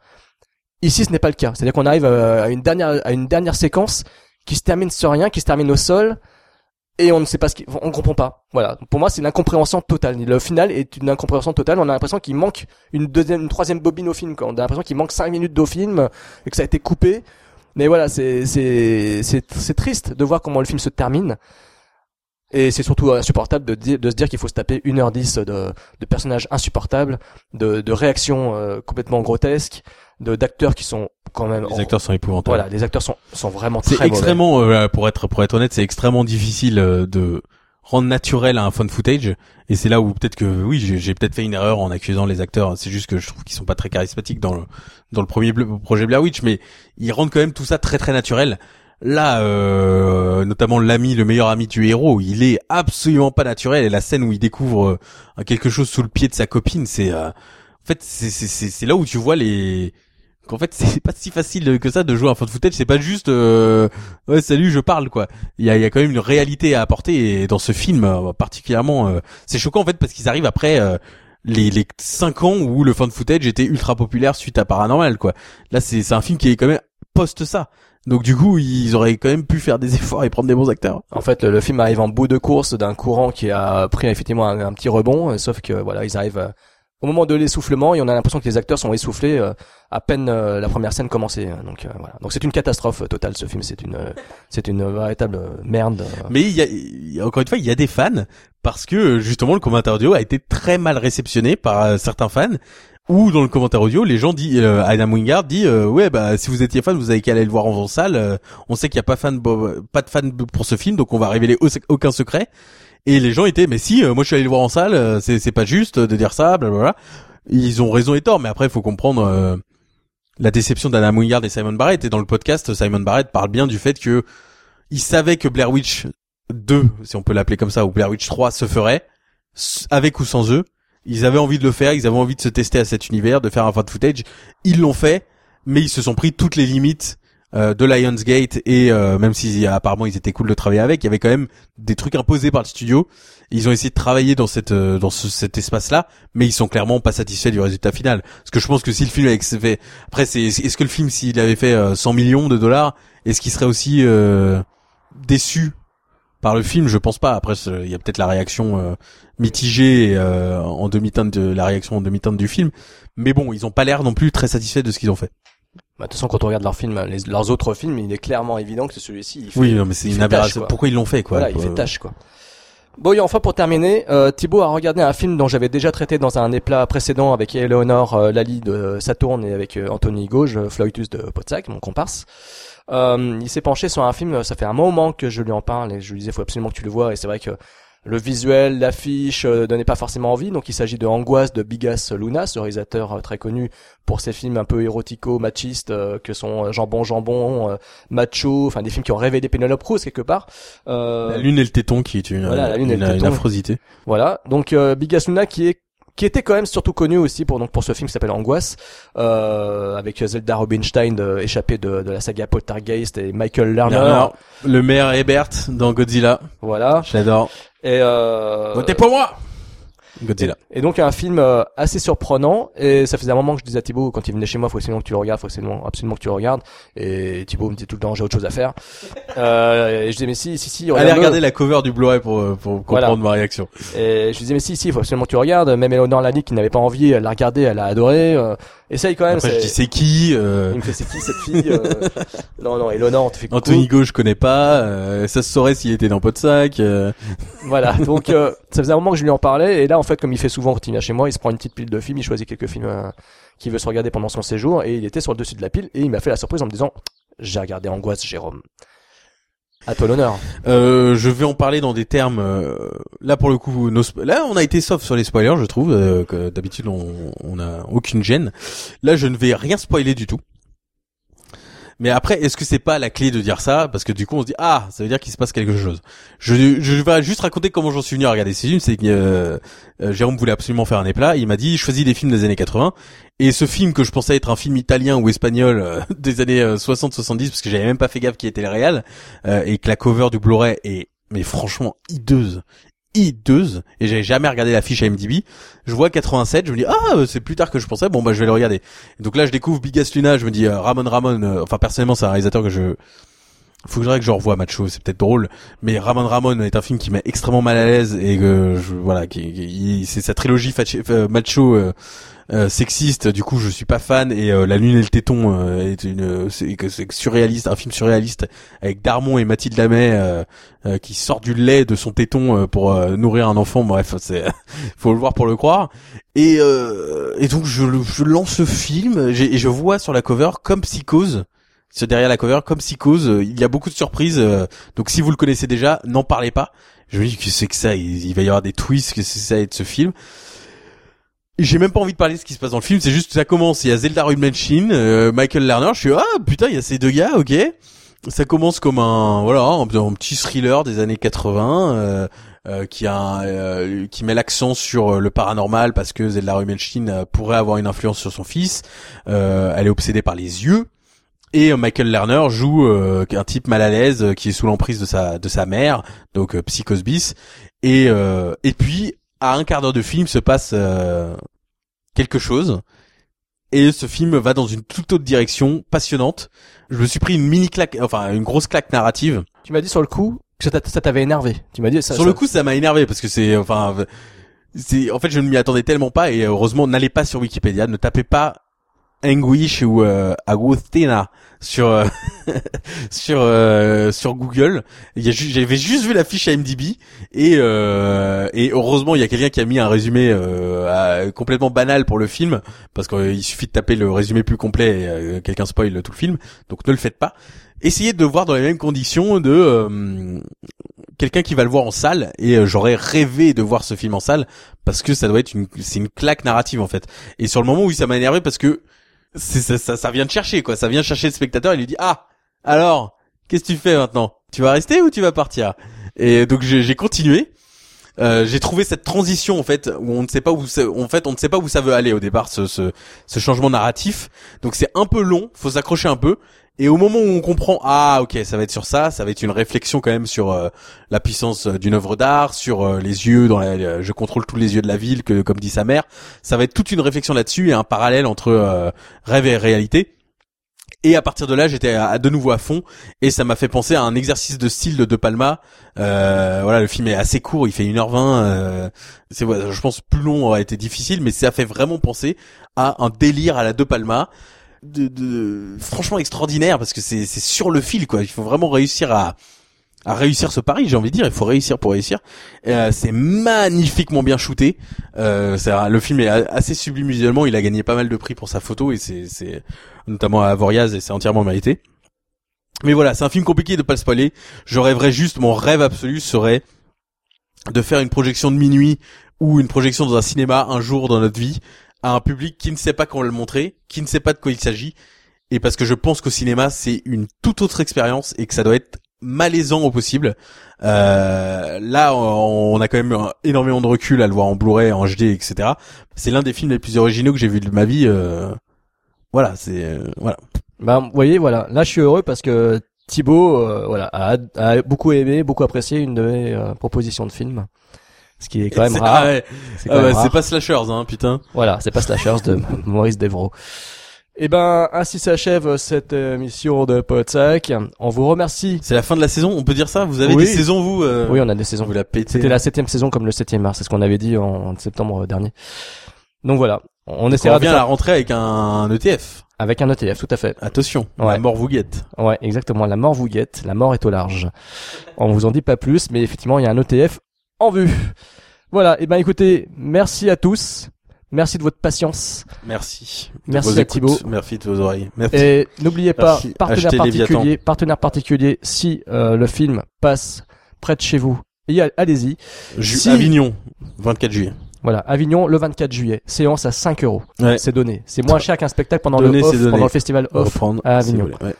Euh, si jamais vous êtes très copains avec des programmateurs de vos cinémas chez vous, faites leur signe pour que le film de Thibaut et Nicolas soit présent, présenté là-bas, projeté là-bas, parce que l'équipe peut se déplacer, comédiens, comédiennes et réalisateurs. Donc sommes euh, mobiles. voilà, ils sont mobiles, ils sont automobiles. Donc, euh, pardon. Et- donc voilà, n'hésitez pas, euh, n'hésitez pas à les contacter euh, dans les commentaires éventuellement ou sinon sur leur site euh, anygivenfilm.com. J'embrasse Horse Cheval Voilà, qui euh, l'a perdu. L'âme perdue de, de- le, ouais, le fidèle, le seul peut-être. Bah oui, mais merci à lui, c'est vrai. Merci à lui. Commente là. Voilà, mets un commentaire Commente, bro. et, Il avait bien aimé les vilains en plus. et demande à voir euh, partenaire particulier parce que vraiment c'est très drôle. Voilà, Et acheter Léviathan. oui, Léviathan, Léviathan. Oui. Quel chef-d'œuvre. mais pas le DVD. Euh... Mais pas le film, Pirate, euh, à un euro pas le que vous- film euh, russe, hein. Voilà, oui, oui, oui. Le russe vrai roumain, je sais plus. Je sais plus, roumain, je. Zulaski. Zuglaski. Ouais. Andrei. Wolinski. Je suis Charlie. On vous embrasse Vive et à tout bientôt. Au revoir.